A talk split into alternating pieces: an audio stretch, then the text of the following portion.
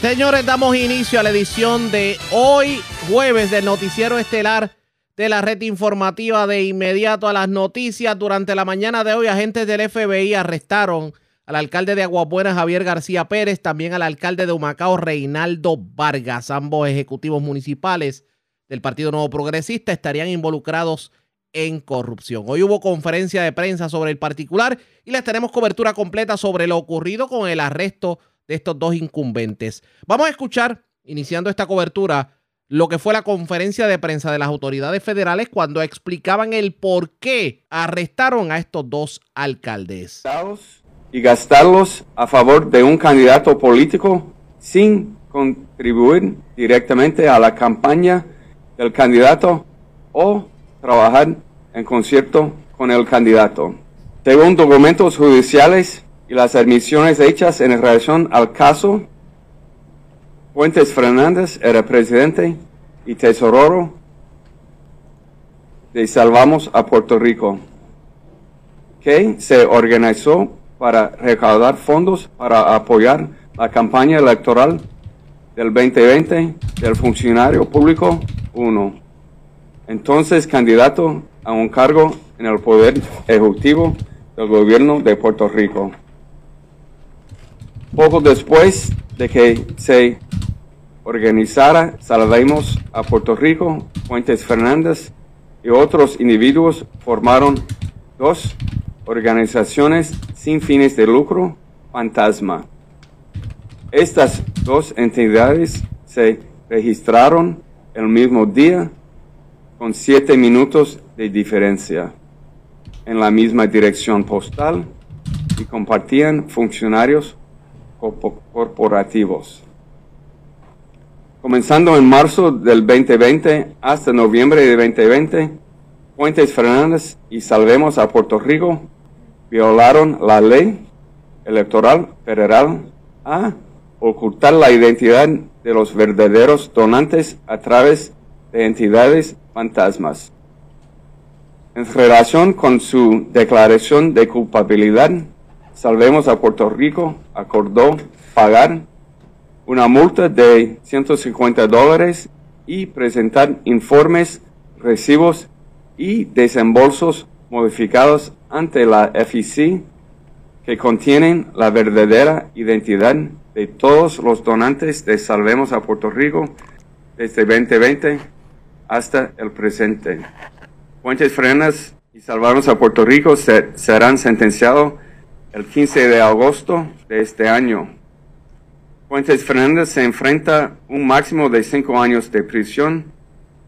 Un juez de un tribunal de, de Distrito Federal determinará cualquier sentencia después de considerar las guías de sentencia de los Estados Unidos y otros factores legales.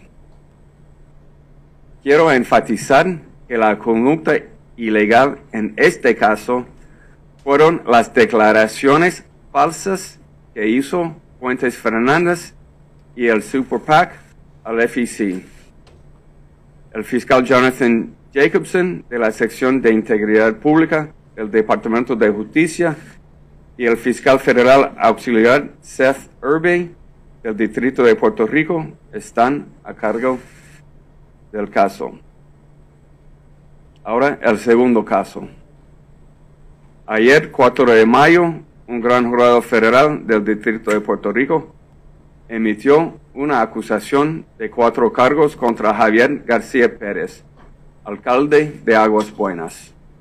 Los cargos son conspiración para cometer soborno y comisiones ilegales, también conocido como kickbacks. Cargo 2 y 3, soborno, Cargo 4, extorsión. Las posibles sentencias que enfrentan García Pérez con respecto a estos cargos son cinco años de prisión por el cargo de conspiración, 10 años de prisión por los cargos de soborno y 20 años de prisión por el cargo de extorsión. La conducta criminal del alcalde de Aguas Buenas se describe en la acusación incluye lo siguiente.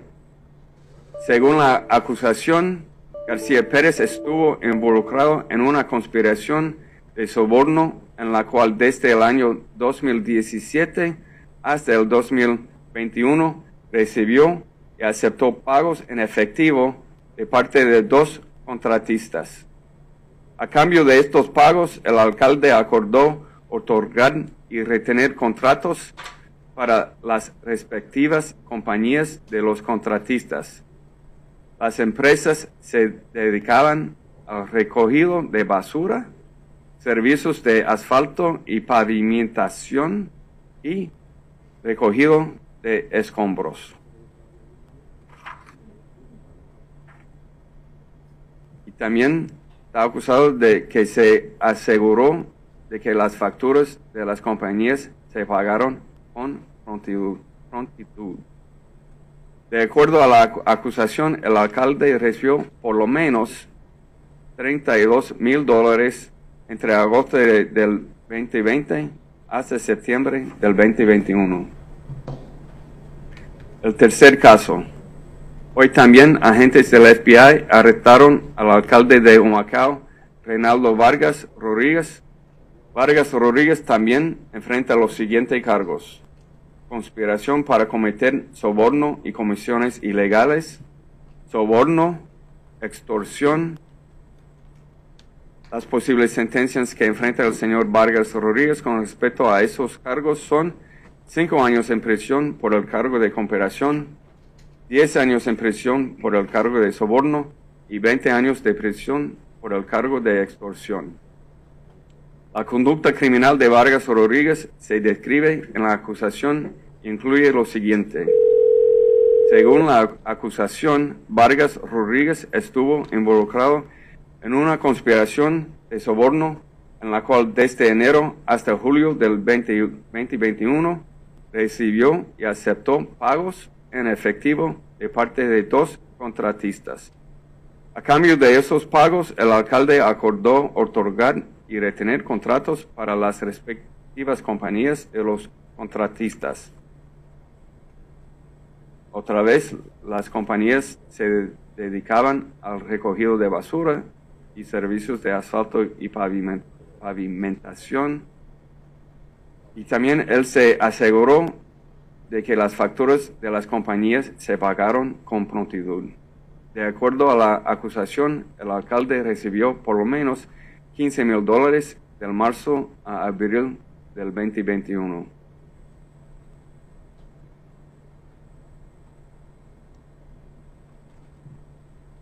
Quiero también agradecer a Corey Amundson, jefe de la sección de integridad pública de la División Criminal en Washington, D.C., por visitar nuestro distrito otra vez y por siempre ofrecer su ayuda y por apoyarnos en el trabajo que estamos haciendo junto a sus fiscales. También agradecemos a Joseph González, agente especial a cargo del FBI en Puerto Rico y los compañeros del FBI por su gran labor investigativa. A los funcionarios públicos que no cumplan fielmente con los oficios de su cargo, sepan que serán investigados, procesados y sometidos a la pena que corresponda por sus actos. Exhortamos a que nos comuniquen cualquier información que tengan sobre actividad delictiva incluso información sobre funcionarios públicos o aquellos que trabajan para funcionarios públicos. Pueden llamar al FBI a 787-987-6500. Otra vez, 787-986-987, perdona, 6500. Toda la información es importante y la información te mantendrá confidencial. Y a cualquier persona que haya participado o esté participando en algún esquema ilegal, recuerde sobre el valor que las autoridades le damos por su cooperación y los beneficios potenciales para usted. Quiero también enfatizar que las acusaciones solamente contienen los cargos y no son pruebas de culpabilidad. Los acuerdos se los acusados se presumen inocentes a menos y hasta que se pruebe su cu- culpabilidad. Hoy también les estamos incluyendo en el paquete de prensa la lista de casos de corrupción pública y acusados que hemos procesado desde el 2020, incluyendo los que trabajamos junto a Integ- Integridad Pública. Esta lista incluye legis- legisladores y empleados de la Casa de Representantes, alcaldes, contratistas, empleados del Correo de los Estados Unidos, agentes del negociado de la Policía de Puerto Rico, oficiales del Departamento de Corrección y Rehabilitación de Puerto Rico y del Departamento Federal de Corrección, y algunas personas que no sostenían posiciones públicas, pero participaron en casos de corrupción, para un total de 50 individuos y un super PAC. El jefe del FBI también tuvo la oportunidad de hablar en la conferencia de prensa y vamos a escuchar parte de lo que dijo. El primer mensaje es para mi equipo del FBI. Quiero que sepan su compromiso con el pueblo de Puerto Rico y la calidad del trabajo que están haciendo es increíble. Yo lo veo y sé que el pueblo también lo ve. Gracias por las largas horas y el sacrificio personales que hacen todos los días para lograr estos resultados. Voy a seguir dando la batalla para ustedes, por ustedes, para que siempre tengan los recursos y el apoyo que necesiten para ejecutar la misión del FBI. También quiero agradecer a nuestros colegas de la Fiscalía Federal y el Departamento de Justicia e Integridad Pública de Washington, D.C., por trabajar mano a mano con mis agentes y por estar siempre dispuestos a dar la milla extra por Puerto Rico. El segundo mensaje va para los servidores públicos y esas personas envueltas en estos esquemas. La primera vez que me paré aquí, pensé que el mensaje fue alto y claro. Les acon- aconsejé que leyeran la acusación y si se encontraban envueltos en esquemas de corrupción, hicieran lo correcto. Lo correcto es venir a nosotros antes que nosotros vayamos a ustedes. Algunos escucharon y tomaron mis palabras en serio. Hicieron lo correcto. Pero otros no. Y hoy tuvimos que ir a tocar puertas. Así que lo voy a repetir. Donde haya alegaciones de corrupción, vamos a investigar. Si usted sabe que está haciendo las cosas mal, ya saben lo que deben hacer. No espera, no espere a que sea demasiado tarde. Mira, Buen con relación al primer caso, este, le pregunto, ¿podría generar otros arrestos? ¿Perdón? Con relación al primer caso, ¿podría generar otros arrestos? Bueno, lo que yo traté de enfatizar en- cuando yo hablé antes es que la conducta ilegal en este caso fueron las declaraciones falsas que hizo Fuentes Fernández y el Super PAC al FEC. Esa es la conducta ilegal que es parte de, de este caso. Que, pues sí, pero sigue la duda, no me, no me estoy pidiendo, pero que podría generar esa conducta otras acusaciones. lo que bajo las reglas del Departamento de Justicia, alguna cosa que también he, dicho antes, es que no puedo comentar sobre, por ejemplo, nombres o personas ah, que están este, eh, en la acusación sin sus nombres, ¿ok? Y, que tal vez están mencionados en la acusación. Tampoco nosotros vamos a comentar sobre detalles de la investigación o sobre otras personas. Y con relación a los dos alcaldes, ¿nunca hubo una pista de llegar hasta ustedes antes? ¿Perdón? Nunca hubo una, una pista de ellos de llegar a ustedes antes. O sea, que simple, pues lo arrestaron porque nunca hubo una forma o nunca hicieron este aguaje de llegar hasta ustedes antes. Bueno, en estos casi, en estos casos, en- generalmente siempre hay una oportunidad de hablar con nosotros antes. siempre. Y todavía, ¿verdad? No, no le voy a preguntar el nombre, pero podría generar, todavía hay más casos de alcaldes pendientes de arresto o de investigación. Sí, Sí, bastante. suficiente. Suficiente. Buenos días. Sí, buenos días. Tengo dos, varias preguntas, pero yo espero que se resuman en dos. La primera es en relación al caso del PAC. Eh, el pueblo quiere saber si el gobernador de Puerto Rico, que era la persona para la cual este PAC estaba recaudando los fondos, eh, estaba involucrado, tenía conocimiento o si son, es objeto de, esta investigación. Como acabo de decir, a la otra pregunta, nosotros bajo las reglas del departamento no vamos a entrar en detalles de la investigación o de otras personas, pero vuelvo y repito. La condu- conducta criminal en este caso fueron las declaraciones falsas de que hizo Fuentes Fernández y el PAC al FEC. Esa es la conducta que, que está acusado y es, es lo que hemos investigado en este caso. En cuanto a la, a la organización que también aparece en el pliego acusatorio, ¿cuántas personas están en esa organización y, y figuran acusadas también? ¿O solamente es la entidad? Bueno, los cargos en este caso y la investigación tiene que ver con las declaraci- declaraciones falsas de Fuentes Fernández. En cuanto al caso de los dos alcaldes, eh, los dos empresarios a los que hace referencia el pliego acusatorio son J.R. Asphalt y el, dueño de Waste Collection. Bueno, nosotros hemos estado aquí en- con varios alcaldes y ustedes también con la lista que nosotros hemos dado a, la prensa, puede ver los casos que, ya están en, en la Corte Federal. Eh, incluso creo que son 14 casos que hemos trabajado con, con Corey y, y su gente, con, con 20 acusados. Ah, pero bajo las reglas del departamento yo no puedo comentar sobre nombres o personas que no aparecen en la acusación formal. Pero es una secuela de esas investigaciones. ¿Perdón? Es una continuación de esas investigaciones. Exacto.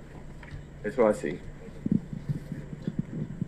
Por acá, fiscal Carlos Tolentino del Nuevo Día. Tengo múltiples preguntas, voy por caso. Eh, usted dice que del caso 1, el delito son las declaraciones falsas, pero esas, esa conspiración de otras personas para participar de este esquema no es un delito. Bueno, nosotros no hemos acusado a un cooperación en este caso. Es- es el hecho de que, que Fuente Fernández, Fernández sometió declaraciones falsas al FEC y, y a través de él y el Super PAC Salvemos a Puerto Rico. Ese es el delito. Dicho- no hay una acusa- acusación de cooperación en este caso. Dicho de otra manera, eh, las personas que aportaron a estas organizaciones falsas, que, que ofrecieron fondos, eh, ¿van a ser procesadas o no se tiene evidencias a estas alturas? Eh, un poco para entender ¿no? la magnitud de esta organización falsa que se creó, si hay personas que van a ser procesadas por No haber es- provisto fondos. Perdón. No es algo, no es ilegal donar a un super PAC en cantidades de, de que la persona decide a donar al, al super PAC. Esa es parte del proceso electoral.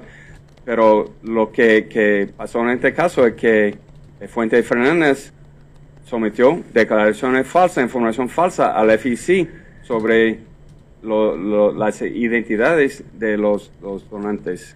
Por eso, pero se tienen esas identidades, él dijo que son falsas ya y usted lo ha dicho en múltiples ocasiones que sus declaraciones no son ciertas, pero se tiene el detalle preciso de quiénes fueron en realidad y van a ser procesados.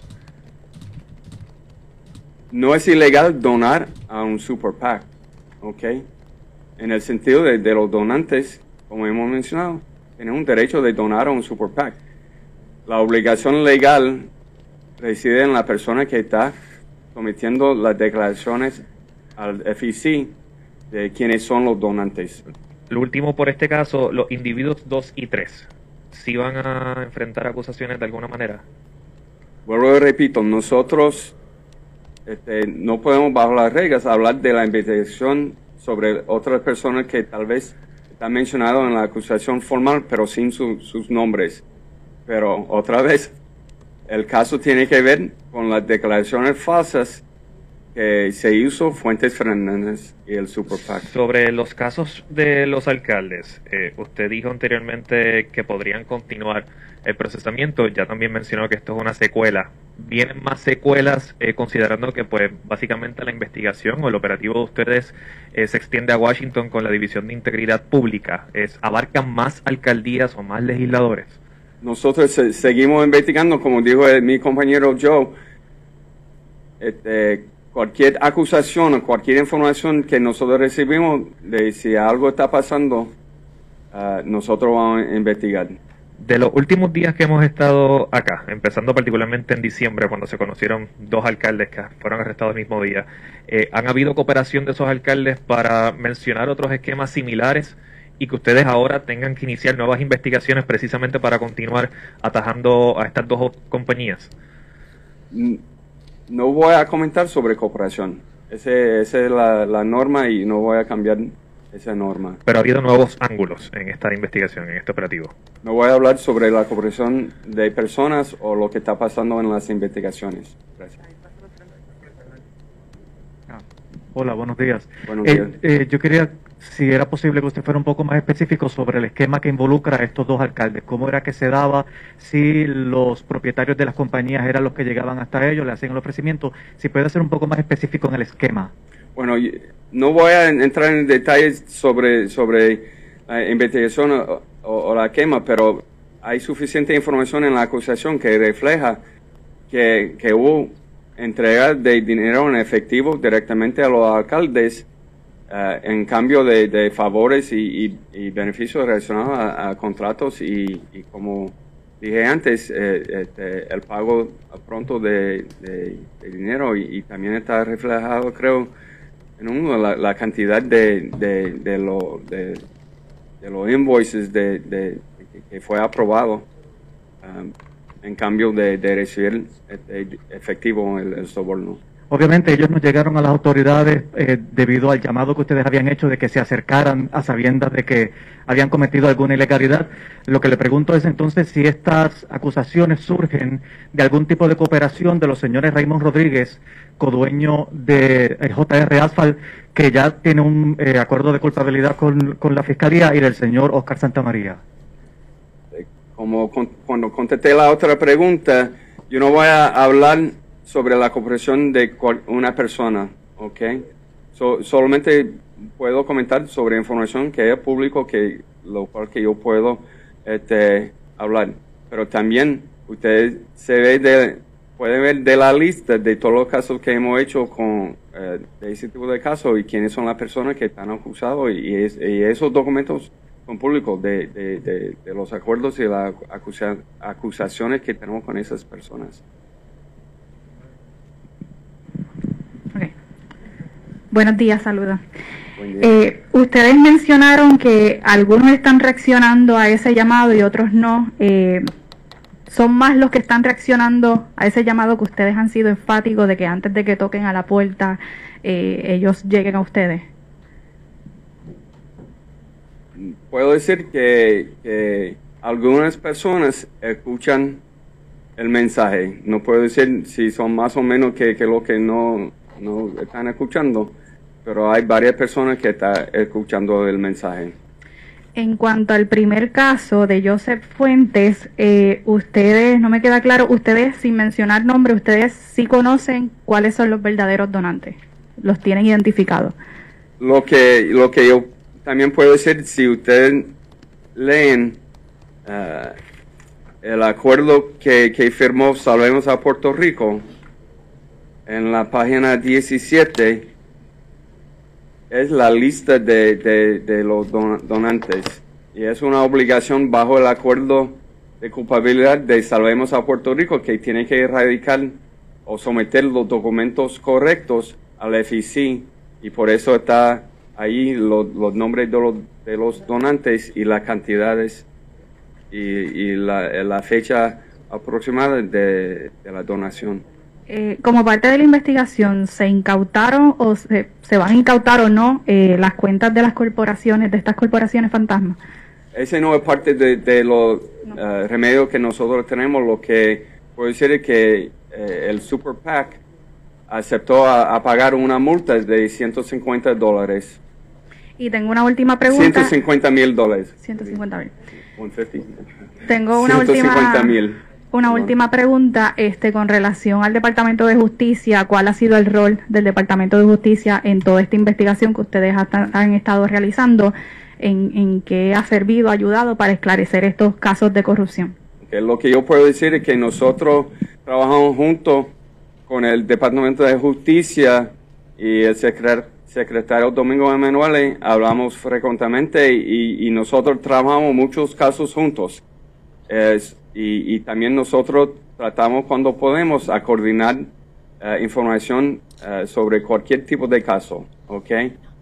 Pero much- muchos casos eh, de lo cual que nosotros, por razones ah, dentro de, los este, reglamentos y, procesos de nosotros, no compartimos con mucha gente. Eso fue parte de la conferencia de prensa, pero ¿qué piensa el liderato del Partido Nuevo Progresista sobre lo ocurrido? Hagamos lo siguiente. La red le Vamos a una pausa y cuando regresemos escuchamos al secretario general del Partido Nuevo Progresista, Carmelo Ríos, y al presidente de la Federación de Alcaldes, el alcalde de Camuy, Gabriel Hernández. Es lo próximo. La pausa, regreso. La red le informa. Señores, regresamos a la red Le Informa, el noticiero estelar de la red informativa, edición de hoy jueves. Gracias por compartir con nosotros. Ya ustedes escucharon todo lo que fue la conferencia de prensa en torno a los arrestos en la mañana de hoy de los alcaldes de Aguas Buenas, Javier García y el de Humacao Rey Vargas respectivamente. Pero vamos a las reacciones, porque la mañana de hoy tuvimos la oportunidad de hablar con el secretario general del Partido Nuevo Progresista, Carmelo Ríos, quien asegura que van a medir a estos dos funcionarios con la misma vara que han medido a otros funcionarios. Escuchemos las declaraciones de Carmelo Ríos. eh, nos coge por sorpresa porque pues una cosa son los rumores y otra cosa es eh, lo que son las investigaciones. Eh, ciertamente de ser confirmado como aparentemente lo es, al momento que hacemos esta entrevista no hay una información oficial, pero eh, sabemos que eh, esas órdenes se evidenciaron y aparentemente son estos dos alcaldes. Ya me he comunicado con el componente electoral, nuestro protocolo es el mismo. Se solicita la renuncia de, de estos dos alcaldes. Eh, de ellos renunciar, tengo 30 días para entonces hacer una elección especial, es lo que me deja la ley, y eso es lo que vamos a hacer. Y vamos a relevarlos de cualquier posición, en este caso no tienen posición de liderato en el directorio, más allá de presidentes municipales. Casualmente estamos ahora eh, haciendo una reorganización, lo que pues de alguna manera simplifica que no es algo que, que no se está dando una reorganización de presidentes de unidad, de organismos auxiliares. Por lo tanto, esa reorganización para esos dos municipios, por las causas que ya todos sabemos, se acelera y tendríamos entonces una elección especial en 30 días o menos. No hay que esperar 30 días. Pero por lo general, al ser tan corto el tiempo, pues se espera a lo más cercano a los 30 días. Pero en este caso, obviamente se haría a través de una elección especial, no sería, digamos, alguna, digamos, por delegado o algo así por el estilo. Hasta ahora lo que hemos hecho y hemos sido consistentes es el directorio, claro, tendríamos que pasar por el directorio para efectos de, pero nuestra recomendación ha sido la participación amplia. Eh, esa ha sido la posición hasta ahora. Eh, pero es un buen punto. Si, y, y de hecho, hemos cubierto nosotros como institución eh, el costo electoral. ¿Cómo queda el Partido Nuevo Progresista con el arresto de estos dos alcaldes? Bueno, no ayuda, eh, pero esto no es un asunto del Partido No Progresista, es un asunto de, de carácter, de valores, de dos servidores públicos que se desviaron. Lamentable, los conozco a los dos, lamentable. Pero este, eso es lo que hay y con eso es que tengo que agregar y tiene que ser la misma vara para todo el mundo. ¿Qué tiene el, eh, el servicio público que es tan atractivo a muchos a la corrupción?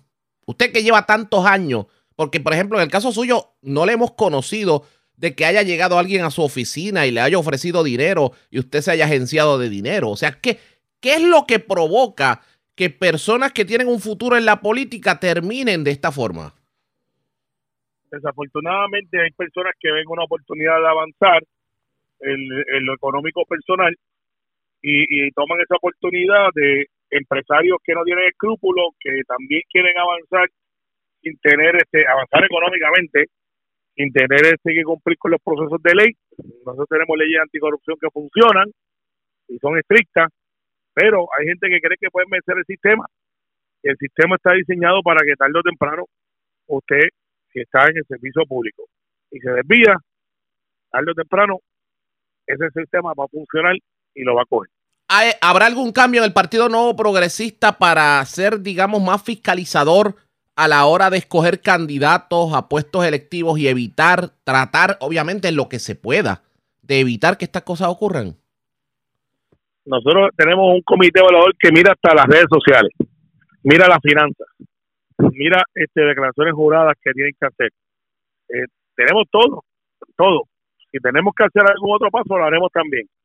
Pero hasta ahora somos el único partido que en su comité de evaluación mira todos los ángulos que están disponibles, eh, casi llegando a, a rayar en, hasta las redes sociales miramos, para efectos de carácter o cualquier otra eh, ángulo que suceda, que suceda que antes no estaban disponibles cuando se evaluaban estos candidatos. Senador, dígame algo. siendo rigurosos. Ah, bueno, pero dígame algo. El, el presidente del partido lo ha llamado en la mañana de hoy para hablar sobre este tema, porque yo me imagino que habrá algún tipo de manejo de crisis a esta crisis que atraviesa el PNP. Bien sencillo. Yo, yo hablo con el gobernador todos los días, cinco y pico de la mañana, que es cuando nos levantamos. Eh, y es la misma vara. Es la misma vara. O sea, el, pero el, gobernador, el gobernador le advirtió que había que, que aplicar la misma vara en este caso, o es usted que está como secretario simplemente haciendo su función. No, no, es la misma vara. El gobernador ha sido claro y me ha dado la instrucción. Eh, estas personas de haber sido acusados, eh, se solicita que se dimitan de sus cargos, los relevamos de cualquier cargo y existe la presunción de inocencia, eso sea de paso, pero en el juicio político no cabe ese espacio y nosotros hemos sido consistentes. Lo hicimos con el alcalde de Guaynabo, lo hicimos con el alcalde de Cataño en aquellos momentos y ahora no va a ser la excepción. Nosotros no vamos a titubear. Hay una pregunta que tengo que hacerlo, que tengo que hacer categóricamente a esta hora de la mañana. Y para que sintoniza tarde, hablamos con el secretario general del Partido Nuevo Progresista, Carmelo Ríos. ¿El Partido Nuevo Progresista es un partido corrupto, sí o no? No lo es.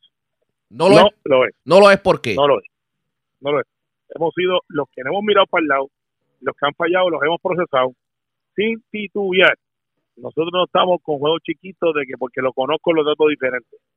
Nosotros somos un partido que el que milita en nuestro partido sabe que la vara es la más alta. Ese ha sido el récord, eso ha sido la historia. Y estos no son quienes son más o quienes son menos de los que ya han acusado. Esto tiene que ser los correctos. Esas fueron las declaraciones de Carmelo Ríos, pero el gobernador Pedro Pierluisi tuvo la oportunidad también de reaccionar en declaraciones escritas precisamente a lo ocurrido con estos alcaldes. Y voy a leer textualmente del documento. He sido firme con este tipo de casos y esta vez no es la excepción, por lo que exijo la renuncia inmediata de ambos alcaldes arrestados hoy. Espero que la fuerza de la ley caiga sobre ellos y sobre cualquiera que piense en volver a fallarle a Puerto Rico. La corrupción es un mal social que no vamos a tolerar. Los arrestos de estos dos alcaldes son un duro golpe a la confianza del pueblo y me parece increíble que tengamos que seguir pasando por esto, pero el pueblo puede estar seguro que como gobernador y presidente de un partido no me temblará la mano para repudiar las acciones ilegales, vengan de donde vengan. Esto fue lo que dijo el, gobernador Pedro Pierluisi. Pero, ¿qué pasa por la mente de los alcaldes? Tomando en consideración lo ocurrido, yo tengo línea telefónica a esta hora de la tarde al presidente de la Federación de Alcaldes y alcalde de Camuy, Gabriel Hernández. Alcalde, buenas tardes. Bienvenido a la red informativa. Buenas tardes a ti, Arriaga, y a todas las personas que te sintonizan a esta hora de la Gracias, tarde. gracias por compartir con nosotros. Bueno, ha sido un día bastante intenso. Tuvimos la oportunidad de escuchar al mediodía la conferencia de prensa de las autoridades federales. Estamos hablando de dos alcaldes del Partido Nuevo Progresista. Usted los conoce. ¿Qué pasó por su mente cuando se enteró esta mañana de lo ocurrido con, con sus compañeros alcaldes? Bueno, mucha, primero que nada, mucha tristeza eh, por la familia de ambos, de ambos compañeros alcaldes, pero también eh, triste y decepcionado, ¿verdad? Eh, de, de los alegatos que, se están señalando. Eh, vivimos un sistema de gobierno republicano eh, y le, y le existe eh, su, su derecho a defenderse eh, y su presunción de inocencia. Sin embargo, eh, Puerto Rico no aguanta un caso adicional de corrupción. Puerto Rico está viviendo una transformación de, luego de, de los impactos de Irma, María, eh, de la pandemia, eh, los sismos y toda esta situación eh, ha llevado al puertorriqueño a, recibir demasiados golpes. Y este golpe de la corrupción eh, es inaceptable. Y lo que yo le pido a todos los compañeros alcaldes y alcaldesas eh, federados, que si usted entiende de que usted está siendo investigado, que si usted entiende de que usted cometió un, un delito, vaya a las autoridades, evite que su familia pase por este momento tan difícil, que evite que sus compañeros alcaldes y alcaldesas eh, tengan que estar pasando por este dolor, por esta tristeza y mucho más las instituciones. Eh, como yo mencionaba cuando juramenté como presidente de la Federación de Alcaldes el 16 de diciembre, eh, estas situaciones que están ocurriendo le dan un golpe duro al Partido Nuevo Progresista y un golpe eh, a, los, a la Federación de Alcaldes y a los alcaldes y alcaldesas de Puerto Rico eh, de ambos partidos, porque hemos tenido señalamientos y hemos tenido acusaciones de ambos partidos. Eh, y esto no se puede tolerar, no importa qué partido venga. Y nosotros que, que tenemos eh, y ocupamos posiciones electas, tenemos, tenemos que ser juiciosos, tenemos que ampararnos eh, con las leyes y los reglamentos aplicables. Y cuando hay algún tipo de duda, llame, llame a la autoridad pertinente, llame a la agencia pertinente y oriéntese y, y evite situaciones lamentables como las que están ocurriendo. Eh, nosotros tenemos que seguir nuestra agenda de trabajo a beneficio de los municipios, eh, porque un incidente no puede dañar la imagen de lo que es la figura del alcalde o alcaldesa. Es, es el gobierno más cercano al pueblo, es el gobierno que más les resuelve las situaciones del diario vivir a cada uno de sus constituyentes. Y no por esas situaciones podemos eh, implicarlos a todos o decir que, que el sistema no funciona. ¿Cómo hacemos para evitar la generalización, el que todo el mundo ahora diga, oh, los alcaldes son corruptos, etcétera, etcétera? Bueno, desde que desde que vivimos un sistema democrático en Puerto Rico, estamos escuchando eso cada vez que hay algún tipo de acusación. Pero ha quedado demostrado de que las personas que deciden fallarle al pueblo eh, no tienen ninguna estigma de partido. Eh, eso es una decisión bien personal de cada funcionario y lo hay en todos los partidos. Eh, y se acordarán cuando hubo un secretario de Departamento del Trabajo que era afiliado al Partido Independentista, cometió actos y salió de su cargo. Eh, y ellos no han llegado al poder, sin embargo, eh, figuras que se identificaban independentistas eh, como esa persona tuvo que dejar su cargo por unos alegatos de, de malversación de fondos. Así que esto no tiene colores, eh, esto es una situación, eh, un mal social que tenemos que combatirlo haciendo las cosas bien, que tenemos que seguir inculcando valores eh, y nunca apartarnos de Dios, porque a veces eh, con que siempre hay un respeto en- entre una separación entre iglesia y Estado, tenemos que tener, tener sensibilidad y tenemos que siempre tener los pies en la tierra, como dicen en mis campos acá en Camuy, que tenemos que tener los pies en la tierra y siempre tenemos que tener eh, a Dios presente para eh, que nos ayude y nos guíe eh, de cualquier situación y, y- y al momento de tomar decisiones que estén presentes. Vamos a ver qué pasa de aquí en adelante, alcalde. Agradezco el que haya compartido con nosotros. Buenas tardes. Gracias, gracias, gracias a ti, Ariaga. Ya, usted- ya ustedes escucharon el, al- el alcalde de Camuy, presidente de la Federación de Alcaldes,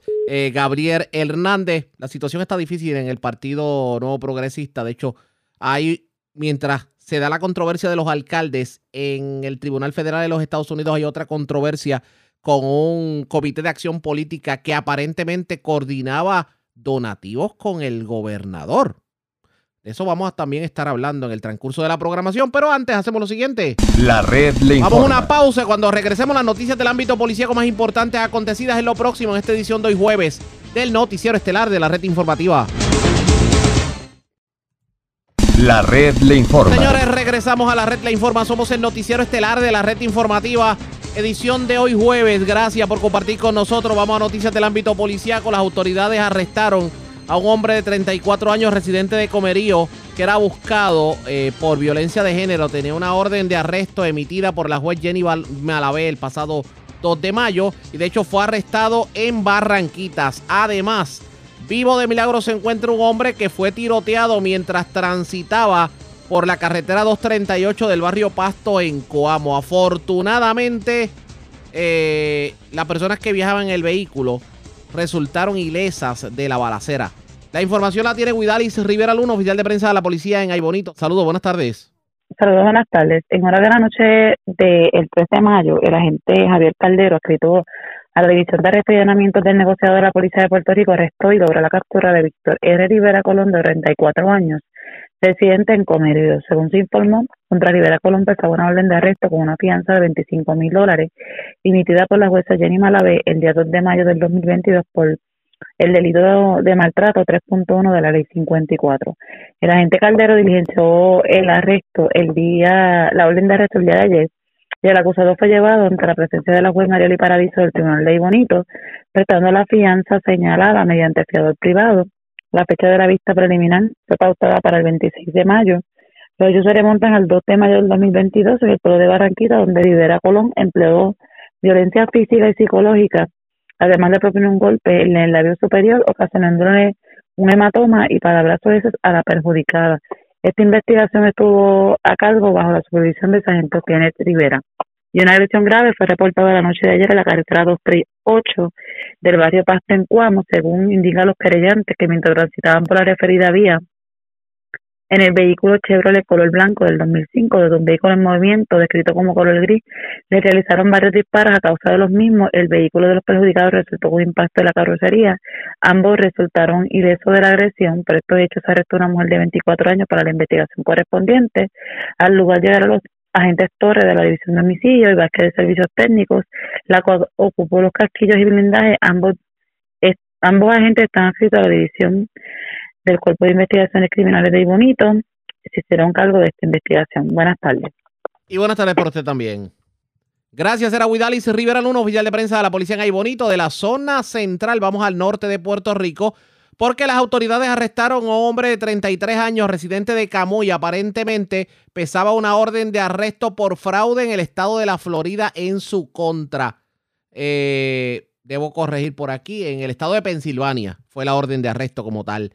Aparte de eso, pues se arrestaron eh, varias personas y se ocupó drogas. Esto ocurrió en varios residenciales de la zona de Arecibo. También Arecibo arrestaron a una persona, le radicaron cargos criminales, aparentemente eh, empeñó el vehículo de su mamá.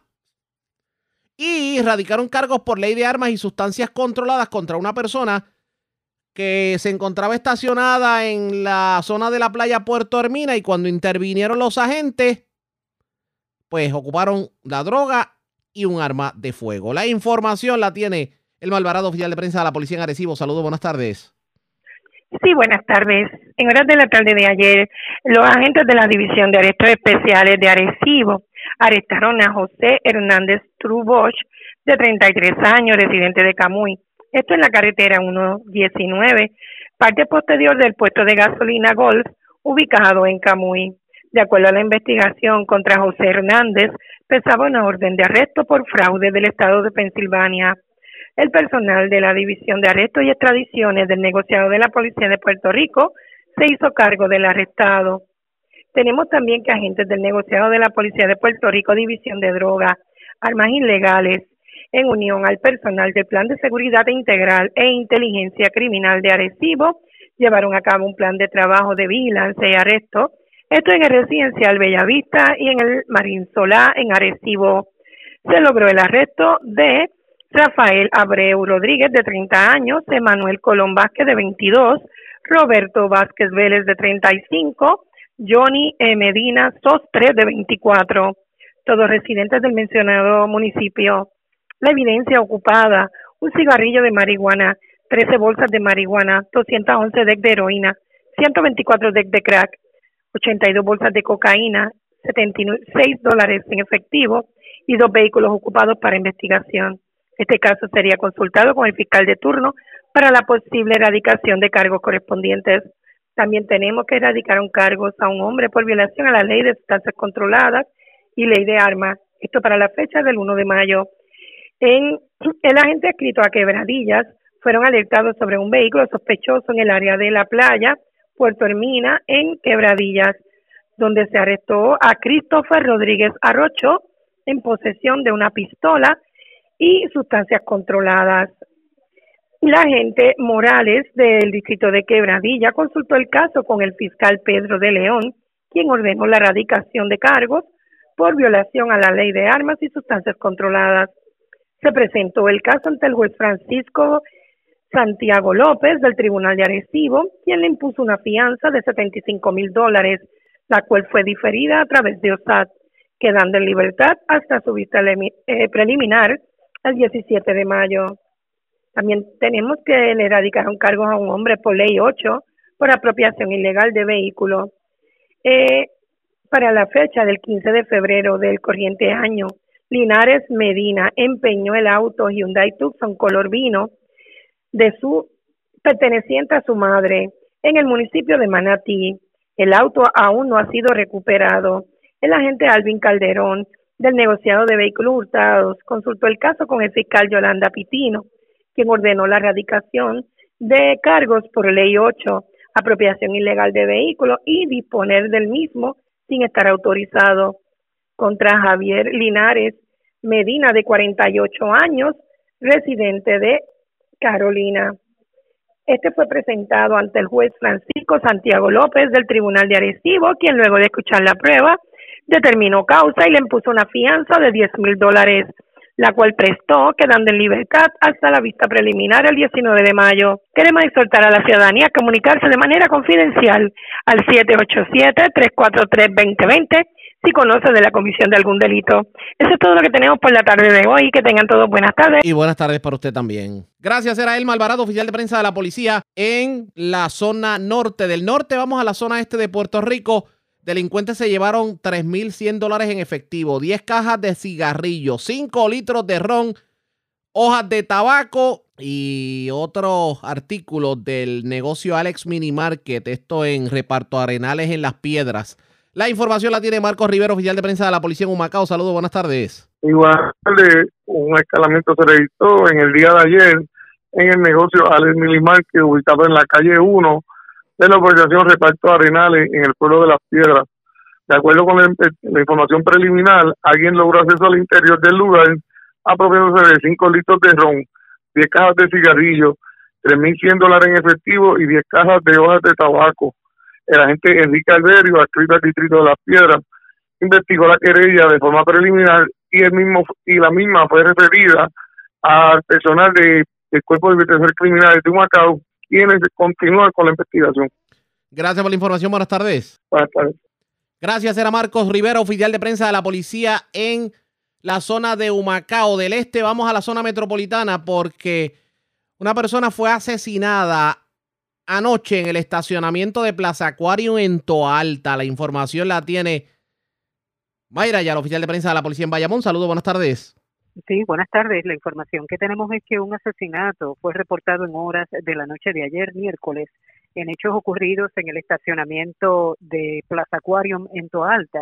Según la información preliminar, una llamada a través del sistema de emergencias 911 alertó a la policía sobre una persona herida de bala en el mencionado lugar y al llegar los agentes a la escena encontraron el cuerpo de un hombre identificado como Ramón González Rodríguez, de 39 años, con múltiples heridas de bala.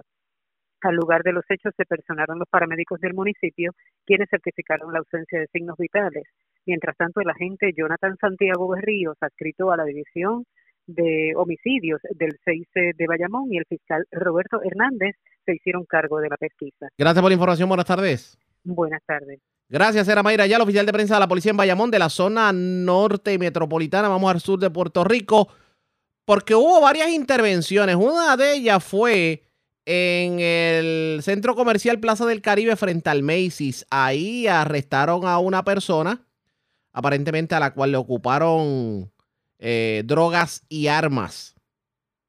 También eh, arrestaron, bueno, ocuparon drogas y arrestaron varias personas en medio, en medio de un operativo en el residencial Taino en Santa Isabel. También eh, hubo una intervención en Abrafuic, en Guánica, en donde se arrestó una, dos personas y le ocuparon drogas y parafernalia. Vivian Polanco, oficial de prensa de la policía en Ponce, con detalles. Saludos, buenas tardes. Buenas tardes, saludos. ¿Qué información tenemos? Tenemos que el negociado de arresto y inteligencia de la Superintendencia Auxiliar de Operaciones Especiales de la Policía de Puerto Rico, como parte de las iniciativas del Plan 100 por 35, participaron, donde participó la Unidad de Inteligencia Criminal del área de Ponce, arrestaron a un hombre por violaciones a la ley de armas y violaciones a la ley de sustancias controladas. Hechos ocurridos en el área de estacionamiento del Centro Comercial Plaza del Caribe en Ponce, frente a la tienda Macy's. En el lugar se arrestó a Xavier Pagán, de 33 años y residente de Mayagüez, al cual le fue ocupado una pistola Six el modelo P328, eh, con un cargador de ocho, ocho municiones y ocho bolsitas de marihuana. En el lugar también fue ocupado el vehículo donde se transportaba el mismo, un Volkswagen Jetta color blanco. En horas de la mañana de hoy, este caso será consultado con la Fiscalía de Ponce para la dedicación de cargos correspondientes. Por otra parte, los agentes adscritos a la División de Drogas Ponce realizaron varias intervenciones en la República del, de Ponce. el primero fue en horas de la tarde de ayer, donde, eh, una intervención realizada frente al edificio 7 de Residencial Taíno en Santa Isabel. En el lugar se arrestó un hombre de 20 años al cual le ocuparon 42 copos de marihuana, 32 bolsas de cocaína, 25 bolsas de crack, 20 de heroína y 1.930 dólares en efectivo.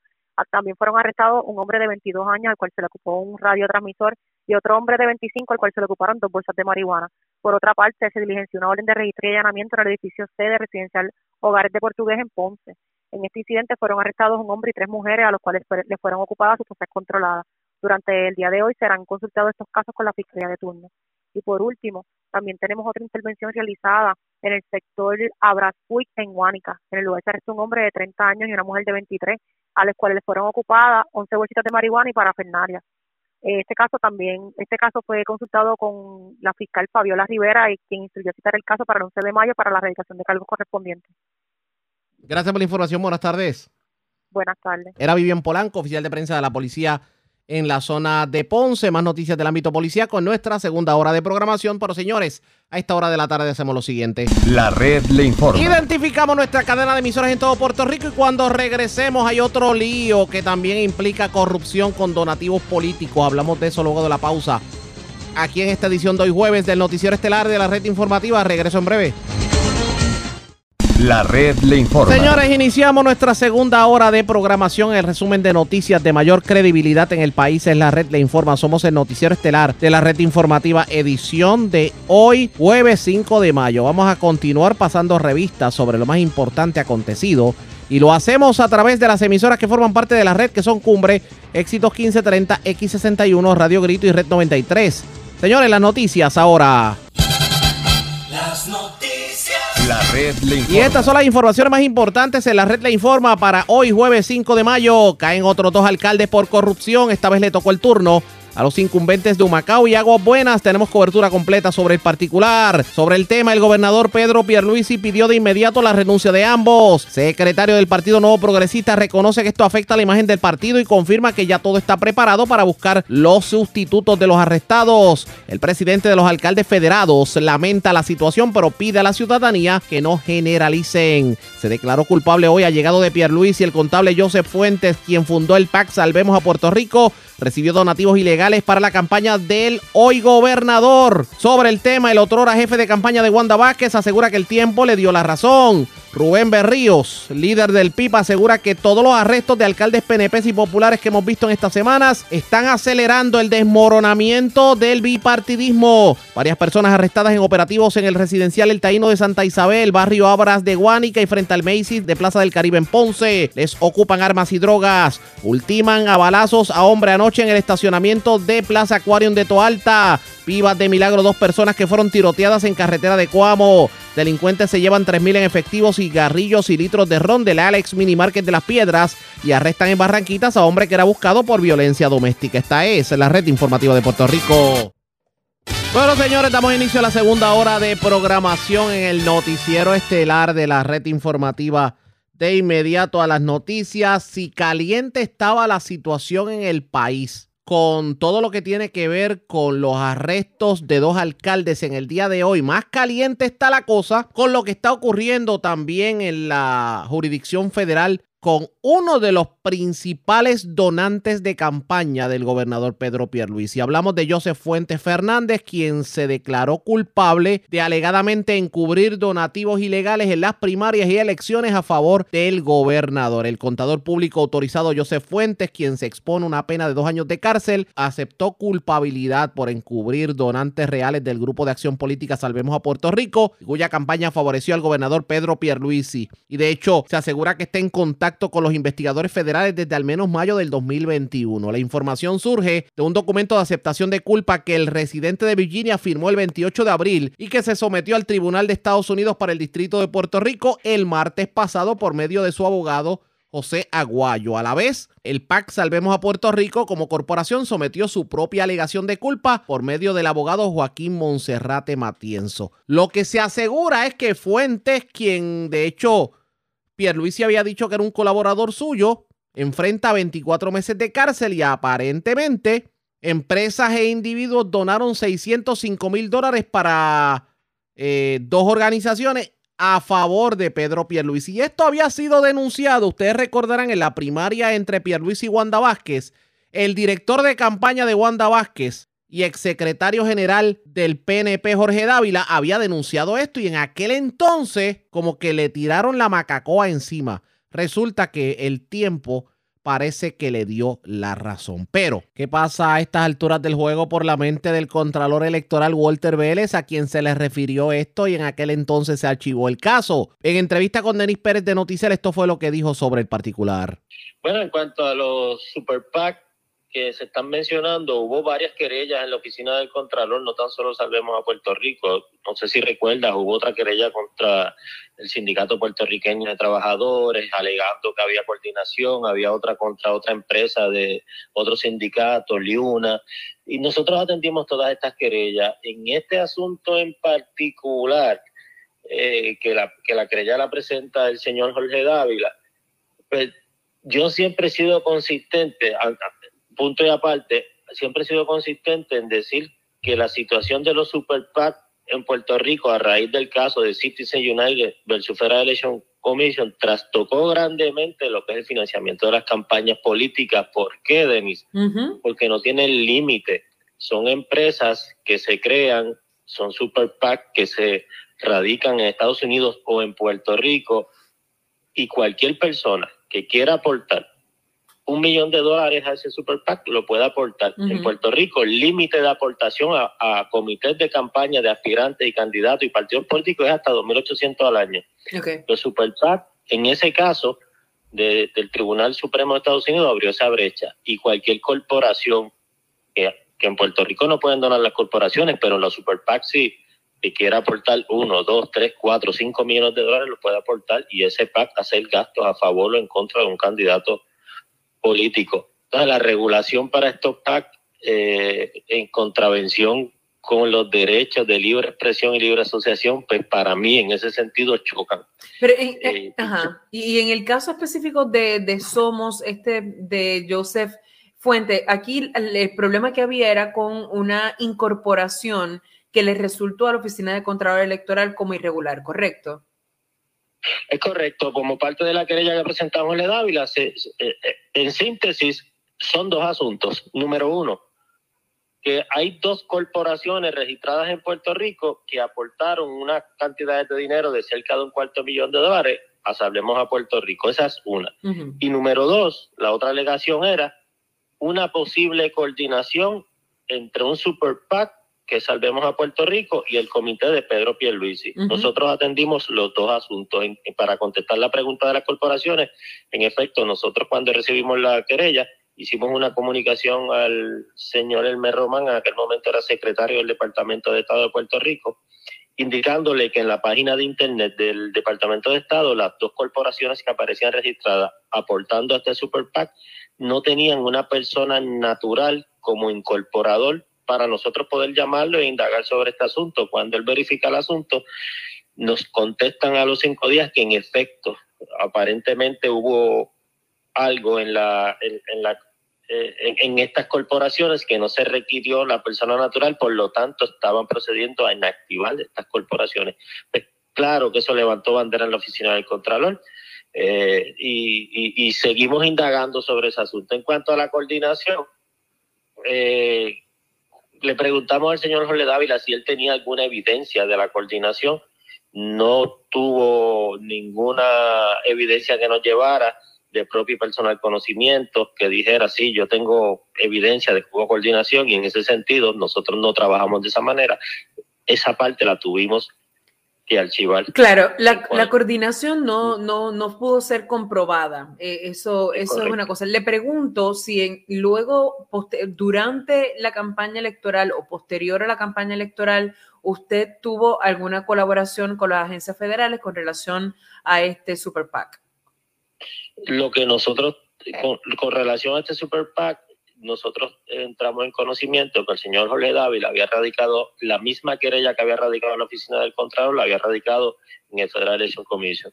Y a esos efectos, cuando nosotros determinamos, hicimos la determinación final de este asunto, que se basó, eh, son dos determinaciones. Número uno, se archiva en cuanto a la coordinación, porque no se presentó evidencia que demostrara la coordinación ni, ni por conocimiento propio, ni por declaración jurada.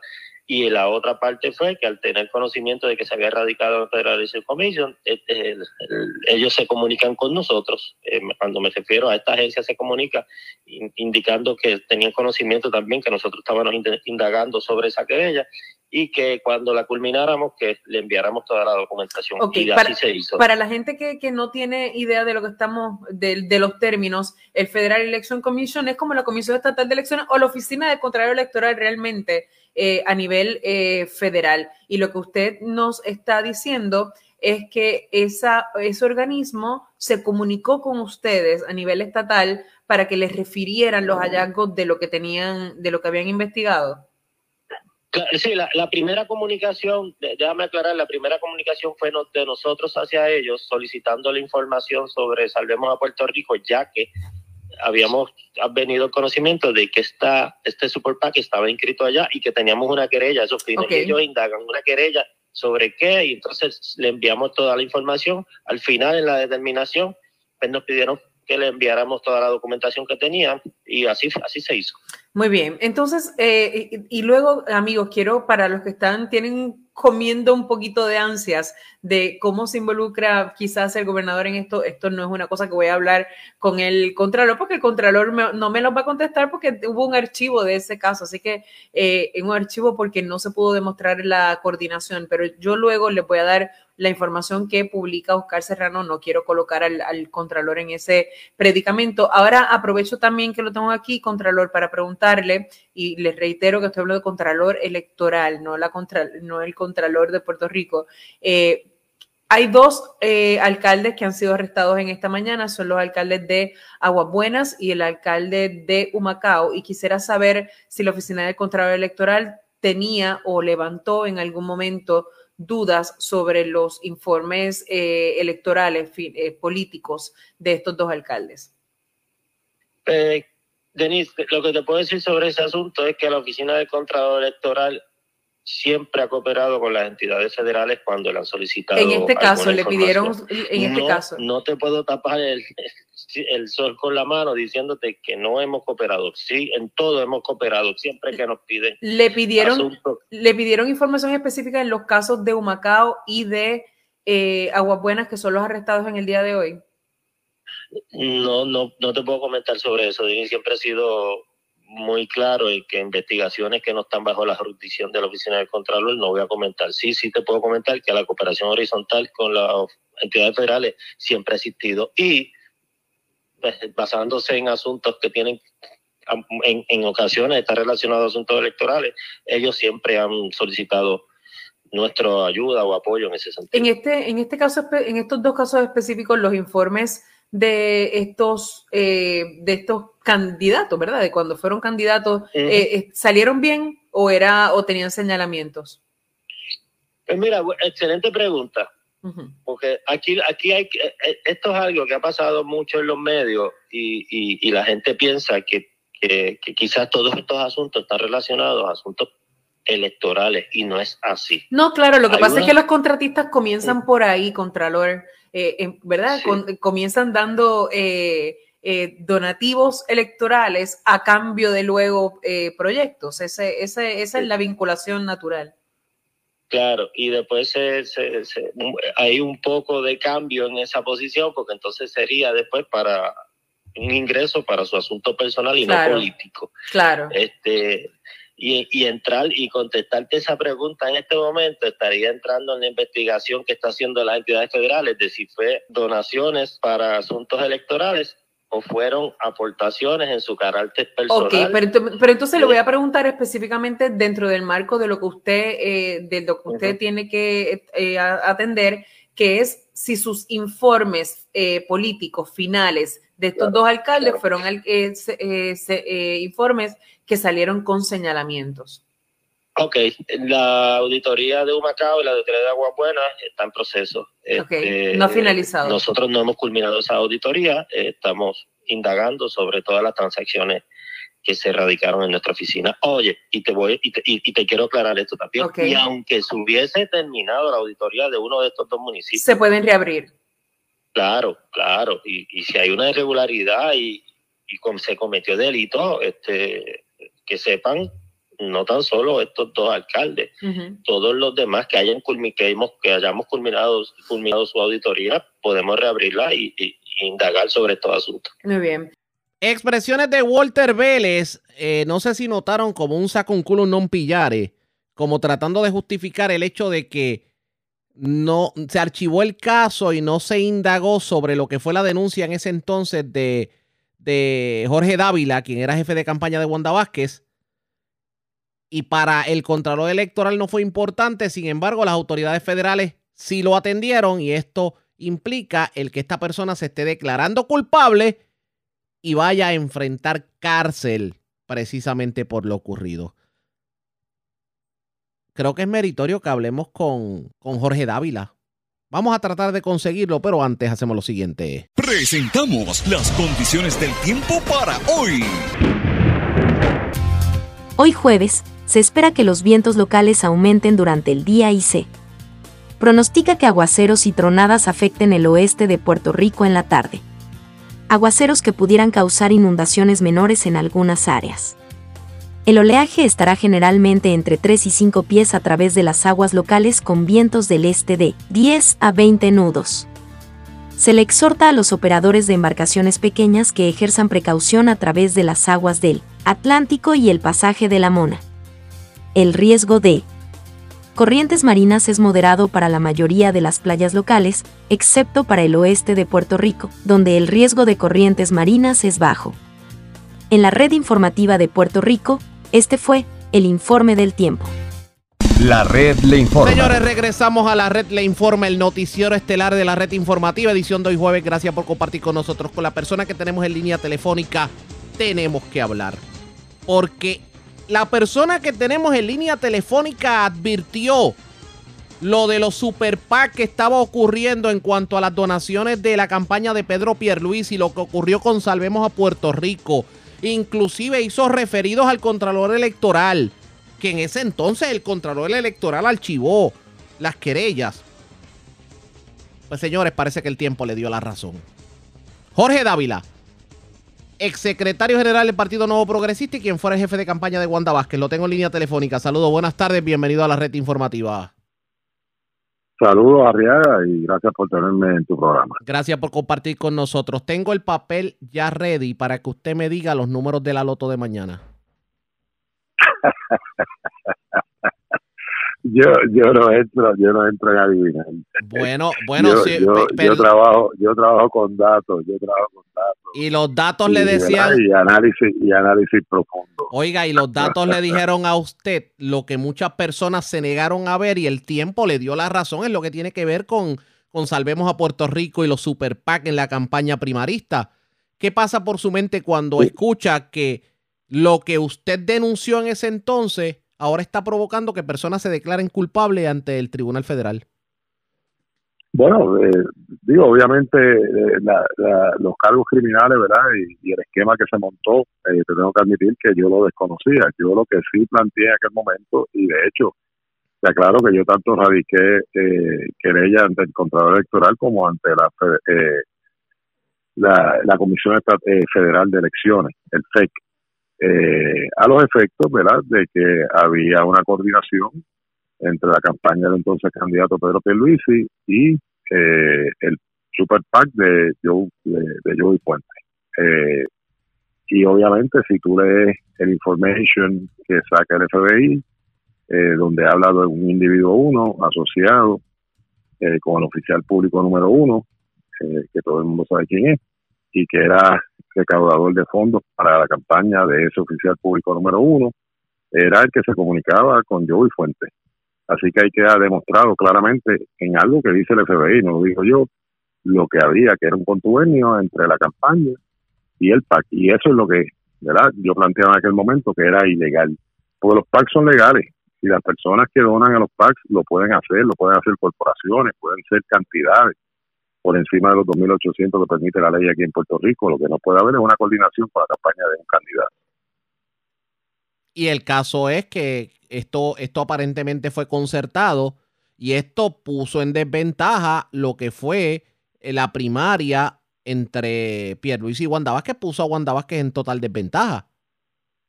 Bueno, eso es como si nuestra campeona Amanda fuera a boxear eh, con una mano amarrada. o sea, eh, claro que en desventaja, eh, ¿verdad? Y obviamente hay muchos factores para ganar y perder un evento eleccionario, pero ciertamente la publicidad, para eso se recaudan fondos, es uno de los factores importantes. Y, y obviamente había una desventaja significativa, era tiempo, Esto es tiempos difíciles de recoger dinero. Dávila, esto es corrupción. O sea, lo Ah, que, bueno, por eso hay, por eso hay una declaración, por eso hay una declaración de culpabilidad del señor Joey Fuente. Y, y obviamente lo que sí nos hemos enterado todos ayer para acá es que era peor el asunto, porque la forma que lo hacían era que montaron un esquema a través de dos compañías fantasmas que yo lo denuncié en aquel momento, no tenían dirección física, no tenían agente eh, eh, registrador, eh, no tenía, tenían teléfono, uno de ellos pertenecía a un Wendy que estaba cerrado, eh, y eso levantó sospechas.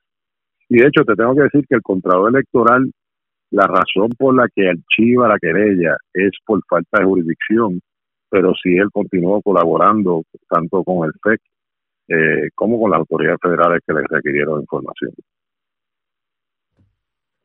Jorge Dávila, ¿se puede confiar en un partido nuevo progresista en general, en donde su actual presidente y gobernador resultó electo favorecido por un PAC y en una coordinación que raya en lo ilegal?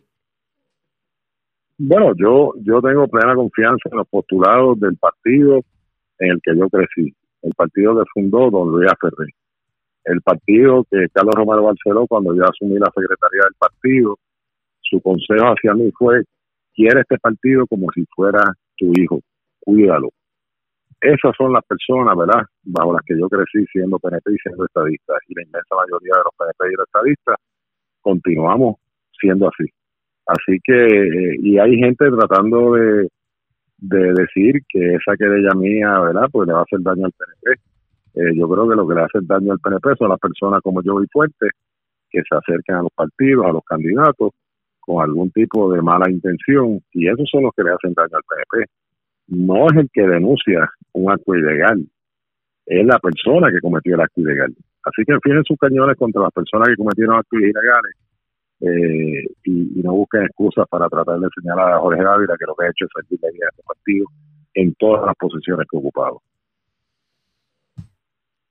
Esto no pinta bien definitivamente, pero fíjese esto. Yo recuerdo en aquel entonces que trataron de mancillar su imagen. Le, le tiraron la Santa Inquisición encima. No había troll en las redes sociales que no lo insultara. A todas esas personas que trataron de echar su prestigio al suelo y ahora resulta que usted tenía la razón. ¿Qué le tiene que decir a esta hora? Bueno, que cada cual, ¿verdad? Eh, tiene eh, la oportunidad de escoger si tiene su conciencia tranquila o la tiene intranquila. En el caso mío, en aquel momento la tenía muy tranquila ante los señalamientos que hice, que como tú bien dices, hoy el tiempo me da la razón, y al día de hoy que continúan esos mismos ataques, eh, continúo con mi conciencia tranquila. Duermo bien tranquilo. Los que no tienen su conciencia tranquila y los que no duermen tranquilos son los que precisamente tienen estos troles, ¿verdad? Para hacerle daño a la figura, ¿verdad? Y tratar de mancillar reputaciones. Pero, ¿sabes qué? Sí. Poco me importa. Yo estoy muy claro conmigo. Eh, sé, ¿verdad?, cómo he actuado. Eh, sé cómo he defendido mi partido y el ideal de la estabilidad. Sigo siendo PNP porque el PNP no le pertenece a unos poquitos. El PNP es una base de mucha gente seria, honesta, que le ha dado muchos años de servicio voluntario a nuestro partido, al partido que fundó Don Luis Cepeda, el partido que se fundó para ayudar a gente, no para lucrar gente, no para servirse de la confianza del pueblo que te, que, te la da con, cuando emite un voto. Ese es el PNP que yo eh, defiendo, ese es el PNP que confío que la inmensa mayoría continúa siendo así, y aquellos que la hayan fallado, pues las consecuencias se están viendo y se seguirán viendo poco a poco. Todo lo que se está viendo en estos momentos es demostrativo de que el, de que el electorado nuevo progresista se equivocó al no haber elegido a Wanda Vázquez como la gobernadora, en, la candidata a la gobernación para el 2020. Bueno, la gente toma decisiones a base de los elementos de juicio que tiene en su momento, ciertamente influenciado en muchas instancias, ¿verdad? Por, por los anuncios, la campaña. Yo la catalogué como la campaña más sucia que yo había visto en una primaria interna, que se supone que sea una primaria entre hermanos progresistas, ¿verdad? Para escoger el mejor de los candidatos que a unas elecciones para enfrentar a la oposición.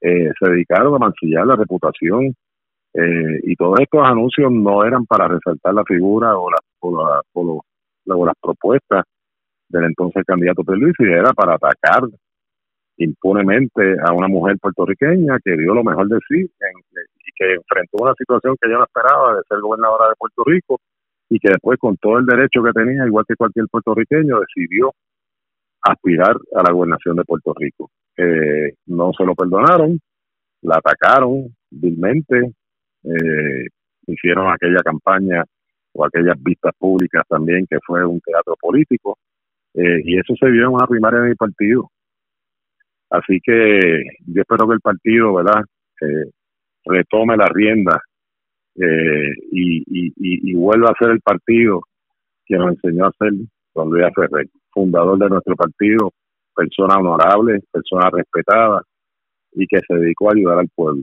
no a servirse del pueblo.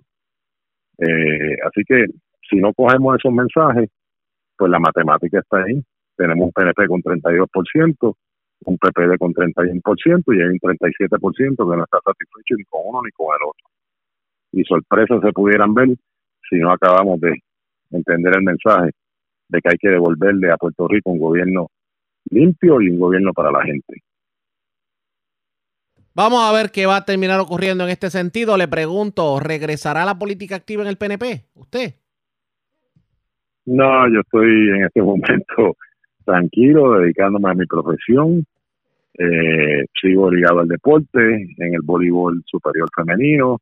Eh, así que estoy, estoy muy tranquilo, muy tranquilo. Por el momento, ¿verdad? Nada, nada que tenga que ver con política me inquieta ni me mueve. O sea, que usted prefiere ver un quileo en la cancha que un quileo político. Sí, definitivamente, y disfrutando mis nietos. Que así sea. Gracias por haber compartido con nosotros. Buenas tardes. Gracias a ti. Como siempre, era Jorge Dávila, exsecretario general del Partido Nuevo Progresista y quien fuera el, el jefe de campaña de Wanda Vázquez. Esto se pone la más interesante en la política. Vamos a la pausa, regresamos en breve. La red le informa. Señores, regresamos a la red le informa, el noticiero estelar de la red informativa. Gracias por compartir con nosotros. A raíz de todo esto que hemos estado viendo en los principales partidos políticos, casos de corrupción en el Partido Nuevo Progresista y en el Partido Popular Democrático, el Partido Independentista Puertorriqueño entiende que estamos en un momento histórico y no solamente en lo que tiene que ver con, eh, digamos, el manejo del gobierno, sino también lo que tiene que ver con el estatus, porque, por ejemplo, se ha hablado mucho de posibles alianzas entre partidos minoritarios o partidos de nueva creación. Y sobre el particular, el líder independentista Rubén Berríos Martínez habló con Ayola Virella y asegura que se verán alianzas o acciones concertadas con organizaciones políticas con el objetivo de acelerar lo que ellos entienden es el rompimiento del dominio histórico del Partido Nuevo Progresista y del Partido Popular Democrático. En la entrevista, de hecho, se ratificó en las palabras que diera en su discurso, que, en el discurso que pronunció hace varios días atrás en el Festival Claridad, en donde pues obviamente se le dedicó el evento y puso a muchos a pensar con lo que fue su discurso en la actividad. En entrevista con la Virella, vamos a escuchar lo que tuvo que decir Rubén Berríos Martínez. Partidista, que fue el 32 y 33%. Ya esa gente empezó a romper, no es en el futuro, ya empezó a romper con el bipartidismo. Te quiero añadir con respecto a Juan, que sacó en Puerto Rico el 14. Sí, pero en la zona metropolitana del 16 al 20% y en la juventud más del 25%. Es decir, que ya eso se empezó a dar en esas acciones concertadas, que es el término que me gusta a mí porque eso es cuestión de otros nombres, pues nos remita al 1920, las acciones concertadas, como se le quiera llamar, tampoco tengo opción por los nombres. Eh, obviamente estarían dirigidos bajo la premisa de que en Puerto Rico individualmente, los que ya no comulgan con el bipartidismo son mayoría, comparado individualmente con los otros. Y hacia ahí de una forma u otra, hacia obtener la mayoría para la gobernación desde el punto de vista nuestro, es que se dirige cualquier acción concertada. Eso es así. Eh, usted le dice desde la tarima que los votantes del PNP y el PPD no son los adversarios. ¿Eso le está planteando una ruta de acción de cara a esas posibles acciones concertadas? Así, es, pues seguro que sí, pero sí, pero que hay que aprender la radio todos los días. La corrupción, el mal gobierno, el desengaño con el liderato popular y PNP. Hay muchísima gente buena en todas las familias de nosotros que votan popular y PNP porque hasta este momento no veían otra forma de acabar con ese bipartidismo. Pero con una acción concertada como esa, sí pueden verlo con claridad, ¿bien? O sea que yo me estoy refiriendo a la inmensa mayoría de los votantes populares y PNB, después que tengan la garantía de que en su momento, cuando se dé el proceso, ellos podrán defender lo que ellos creen eh, con respecto al futuro estatus de Puerto Rico. En la pasada campaña de Juan Dalmao, analistas y observadores planteaban que el independentismo como que pasó a un segundo plano, el tema de la independencia, como que se escondió un poco. Eh, le pregunto, eh, en su mensaje dice, los votantes, aunque todavía no sean independentistas, podrán votar en las próximas elecciones por un candidato a gobernador independentista comprometido con un buen gobierno y con la descolonización. ¿Se podría repetir entonces esa estrategia de hablar de un buen administrador independentista, pero no del independentismo? Bueno, vamos a estar claros. Juan Dalmao es un independentista eh, que no se lo niega a nadie. Lo que pasa es que aquí estamos instituyendo un mecanismo para desde el gobierno hacer un buen gobierno y permitirle a los puertorriqueños que voten de verdad para decidir su estatus futuro. Y eso, dicho de paso, para que conste, eso, la gente como cuando no estaba escuchando por otras razones, pero eso se empezó a hablar desde los años 90 en Puerto Rico. Lo que pasa es que en esta campaña, Juan, con su proyecto de Patria Libre, pudo personificarlo él individualmente y transmitirlo de una forma efectiva. Sí, ahora que lo menciona, estaba aquella campaña que eran dos aves, una de un color y otra de otra, y hablaba del bipartidismo. Seguro, seguro, eso se empezó a hablar aquí desde, pero siempre estaba bien presente el independentismo. Y esta vez fue como más sutil. porque lo que está presente son las elecciones. Eh, eh, y las, en las elecciones hay que obtener el poder político para promover lo que queremos. Vuelvo a repetir, y al final de cuentas, pues Juan los tratará de convencer de que voten por la independencia y los otros los tratarán de convencer de que voten por la estabilidad o por la libre asociación.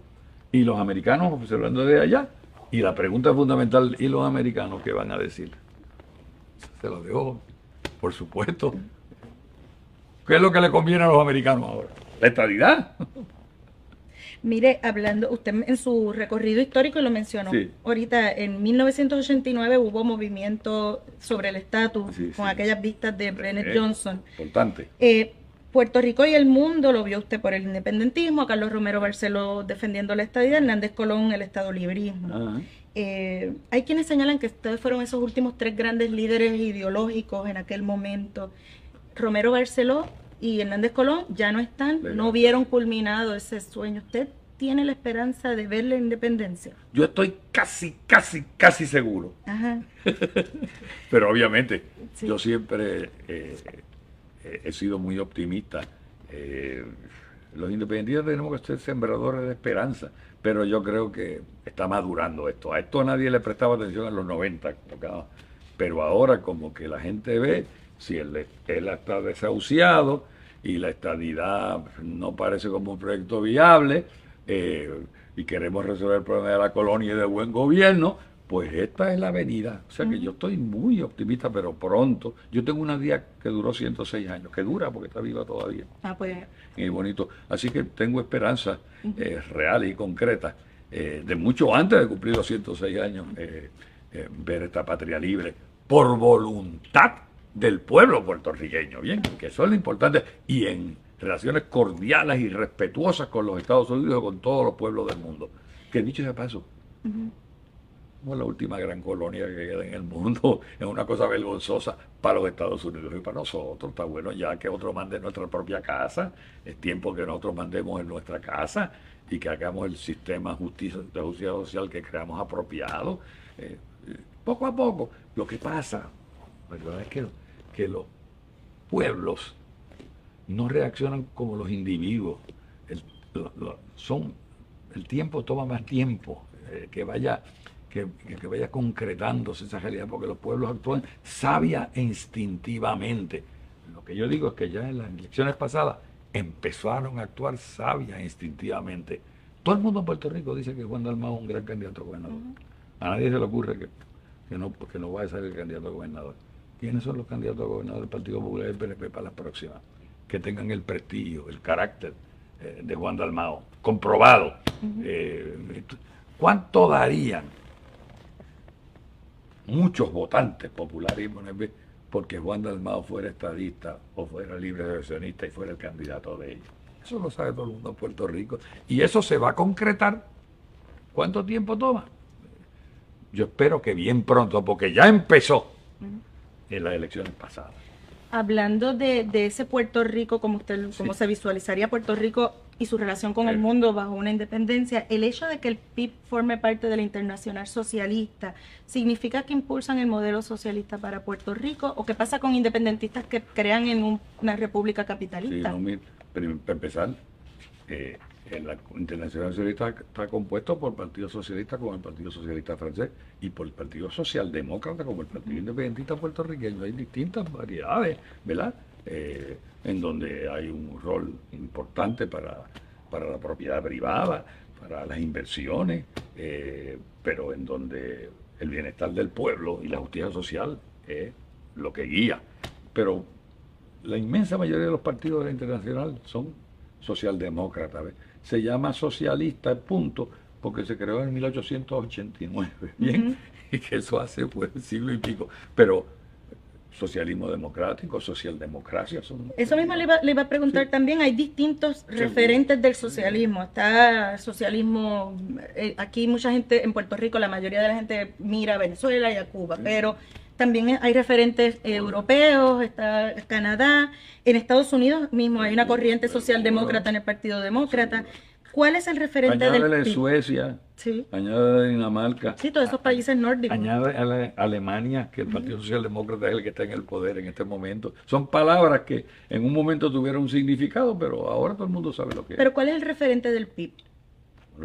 El que está en el programa del PIB, que se parece en muchos aspectos a lo que existe en Suecia, a lo que existe en eh, bueno, los progresistas en Estados Unidos, en el ala socialdemócrata del Partido Demócrata Americano, pero ajustado a nuestras circunstancias. En eso estamos claros y hemos estado claros por años en cuál es nuestro programa. Lo que pasa es que se nos atacaba por otras razones, pero no porque hubieran leído el programa y estuvieran de- en, en acuerdo o en desacuerdo con el programa, pero eh, Es un programa socialdemócrata. Socialdemócrata es un partido absolutamente democrático, con, que aspira, por ejemplo, si hubiera un independentista conservador que le gustaría tener un partido muy conservador, pues, en la República pueden existir los distintos partidos. En la República todo el mundo va a ser independentista, ¿bien?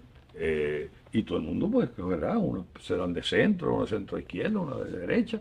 O sea que es, que, es que, es que así, así es que hay que concebir. Lo que es mandarnos a nosotros mismos un sistema de partidos múltiples en el país y va a ganar quién las elecciones. El que tenga más votos en las elecciones. Pero, o sea, no hay, en eso no hay gran cambio. Eh, y, y, poco a poco el, al pueblo se le ha ido eh, eh, quitando el miedo con las palabras, ¿verdad? Y por supuesto que nosotros tenemos relaciones con varios países en el mundo.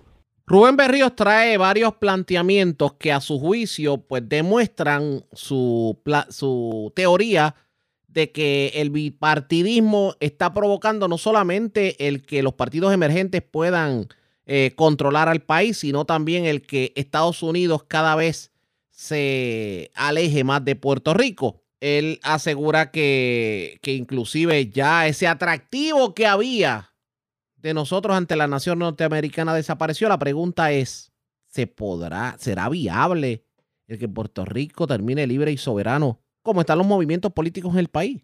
Eso está por verse pendientes a la red informativa. La red le informa. A la pausa, regresamos a la parte final del noticiero estelar de la red informativa. La red le informa. Bueno, señores, regresamos esta vez a la parte final del noticiero estelar de la red informativa de Puerto Rico. ¿Cómo está Estados Unidos? ¿Cómo está el mundo a esta hora de la tarde? Vamos con DN. Nos tienen un resumen completo sobre lo más importante acontecido en el ámbito nacional e internacional.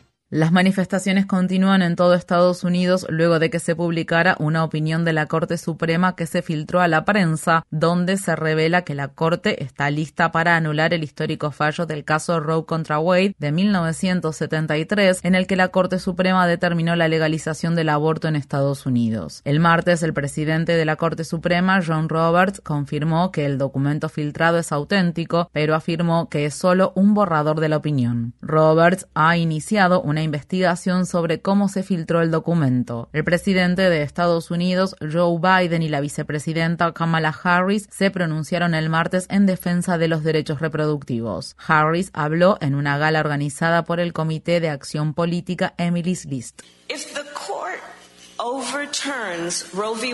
Si la Corte revoca el fallo de Roe contra Wade, será un ataque directo a la libertad y al derecho fundamental de autodeterminación al que todos los estadounidenses tienen derecho. Los expertos legales advierten que revocar el fallo del caso Roe contra Wade podría allanar el camino para que los jueces conservadores también pongan fin al matrimonio entre personas del mismo sexo y al acceso a los anticonceptivos. El martes, la congresista Pramila Jayapal habló en una manifestación en la ciudad de Seattle. Existe una línea recta desde la anulación del derecho al aborto hasta la eliminación del acceso a métodos anticonceptivos y a la prohibición del matrimonio gay. Nuestras comunidades de bajos ingresos, nuestras comunidades de color y nuestras comunidades LGTBQ serán las que paguen el precio más alto, porque el aborto no desaparecerá, pero el aborto legal y seguro sí lo hará, lo que pondrá en peligro a millones de personas. En el Congreso de Estados Unidos, el líder de la mayoría del Senado, Chuck Schumer, dijo que el Senado celebrará una votación próximamente para codificar el derecho al aborto como una ley, pero es probable que este intento fracase a pesar de que los demócratas controlan ambas cámaras y la presidencia. Esto se debe en parte a que los senadores demócratas Joe Manchin del estado de Virginia Occidental y Kirsten Sinema del estado de Arizona continúan oponiéndose a cambiar las reglas de obstruccionismo legislativo. El martes, el gobernador republicano del estado de Oklahoma, Kevin Stitt, firmó una ley que prohíbe el aborto después de las seis semanas de embarazo. El proyecto de ley se basó en la prohibición del aborto en Texas, la cual entró en vigor en septiembre de 2021. La nueva ley de Oklahoma permite que cualquier residente del estado demande al personal médico que practica abortos o a cualquier persona que ayude o incite a practicar un aborto con recompensas de más de 10 mil dólares. Según el Instituto Guttmacher, Oklahoma es uno de los 26 estados donde los abortos podrían prohibirse si la Corte Suprema revoca el fallo de Roe contra Wade. La Unión Europea ha presentado una propuesta para prohibir todas las importaciones de petróleo provenientes de Rusia para fin de año. Esta propuesta sería parte de un nuevo conjunto de sanciones que se quiere aplicar a Rusia por la invasión de Ucrania. La presidenta de la Comisión Europea, Ursula von der Leyen, habló este miércoles en Bruselas. Ahora estamos abordando nuestra dependencia del petróleo ruso. Y seamos claros, no será fácil, porque algunos Estados miembros dependen en gran medida del petróleo ruso, pero tenemos que hacerlo. Es así que hoy proponemos prohibir el petróleo ruso en su totalidad en Europa. Esta será una prohibición total a la importación de todo el petróleo ruso por mar y por oleoductos crudo y refinado. This will be a complete import ban on all Russian oil and pipeline, crude and refined. La Unión Europea planea otorgar exenciones a Hungría y Eslovaquia para permitirles seguir importando petróleo ruso por un periodo de tiempo más largo. Partes de la ciudad de Lviv, al oeste de Ucrania, siguen sin electricidad ni agua luego de que misiles rusos alcanzaran tres subestaciones eléctricas el martes. Estos son los primeros ataques contra la ciudad en más de una semana. Al este de Ucrania, las autoridades locales de Donetsk informaron que 21 civiles han muerto tras los ataques rusos del martes. Por otro lado, en la ciudad de Mariupol, al sureste del país, se reportó que tanques rusos están atacando la planta siderúrgica de Azovstal, donde combatientes y civiles ucranianos se encuentran refugiados. En los últimos días, más de 100 civiles pudieron evacuar la planta. El ejército de Bielorrusia acaba de comenzar ejercicios militares a gran escala con el fin de medir la preparación para el combate de sus vehículos militares. Bielorrusia es un aliado cercano de Rusia y comparte una frontera de alrededor de 1.100 kilómetros con Ucrania. El martes, el presidente Biden visitó una fábrica de la compañía Lockheed Martin ubicada en Alabama, donde se fabrican los sistemas de misiles antitanque Javelin. Biden pidió al Congreso que apruebe su solicitud de 33 mil millones de dólares más para apoyar a Ucrania, incluidos más de 20 mil millones de dólares en fondos militares. Como dije desde un principio, esta pelea no va a ser barata, pero ceder a las agresiones sería aún más costoso. O respaldamos al pueblo ucraniano mientras defiende su país, o nos mantenemos al margen mientras Rusia continúa con sus atrocidades y agresiones.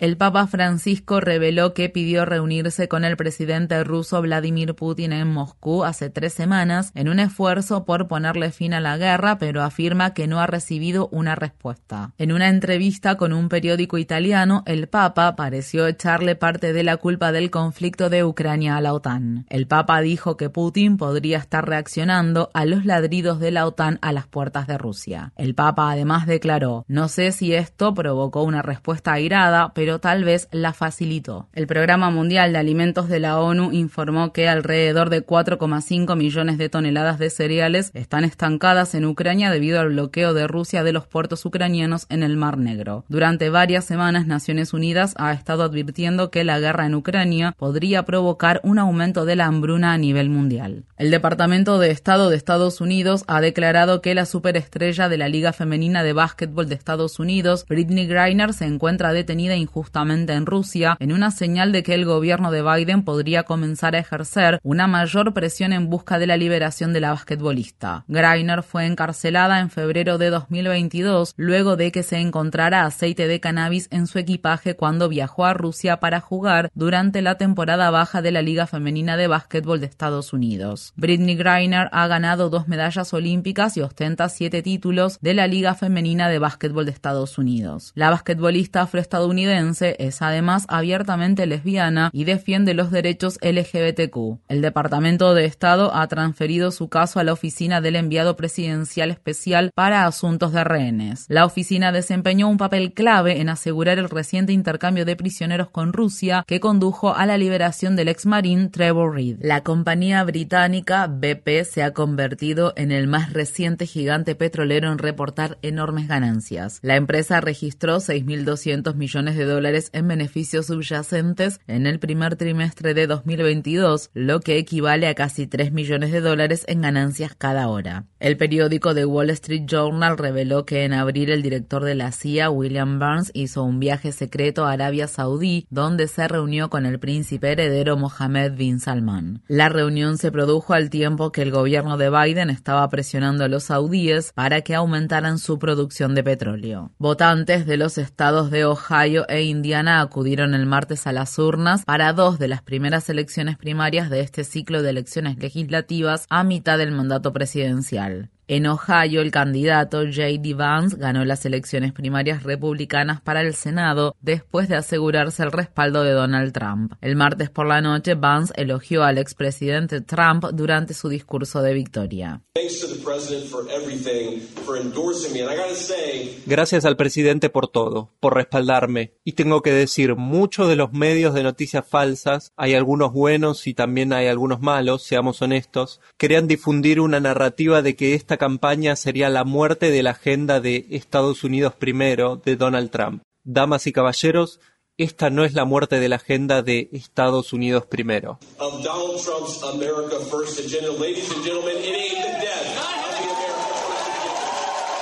J.D. Vance es un inversionista de capital de riesgo y es el autor del libro de superventas Hillbilly, una elegía rural. La campaña del candidato ha estado fuertemente respaldada por el multimillonario tecnológico de derecha Peter Thiel. El medio político dio a conocer que Thiel gastó más de 15 millones de dólares para apoyar a Vance, quien se enfrentará al congresista demócrata Tim Ryan en las elecciones de noviembre para ocupar el escaño en el que actualmente se encuentra el senador republicano Rob Portman. En otra contienda que generó bastantes expectativas, la congresista demócrata Chantel Brown derrotó a su oponente Nina Turner, ex copresidenta de la campaña presidencial de Bernie Sanders de 2020, en una revancha de las elecciones especiales de 2021 que llevaron a Brown al Congreso. Visite democracynow.org barra es para obtener más información sobre las elecciones de Ohio. Un ex oficial de policía de Filadelfia fue acusado de asesinato y está detenido sin derecho a fianza por disparar y provocar la muerte en marzo a un niño desarmado de 12 años llamado Thomas Siderio. El fiscal de distrito de Filadelfia, Larry Krasner, acusó al oficial Ed Saúl Mendoza de dispararle al menor mientras este se encontraba boca abajo en la acera luego de una persecución a pie. La fiscalía señala que en cierto momento el niño de 12 años disparó un arma pero la tiró a unos 12 metros de distancia de donde le dispararon. Un ex oficial del Departamento de Policía de Nueva York fue condenado por agredir a un oficial de policía de Washington, D.C. durante la insurrección del 6 de enero de 2021 en el edificio del Congreso de Estados Unidos. Thomas Webster fue declarado culpable de seis cargos. La fiscalía acusó a Webster de atacar a un oficial de policía de Washington, D.C. con un asta de bandera y luego derribar al oficial al suelo. Webster se retiró del Departamento de Policía de Nueva York en 2011 y solía trabajar como personal de seguridad del exalcalde de Nueva York, Mike Bloomberg.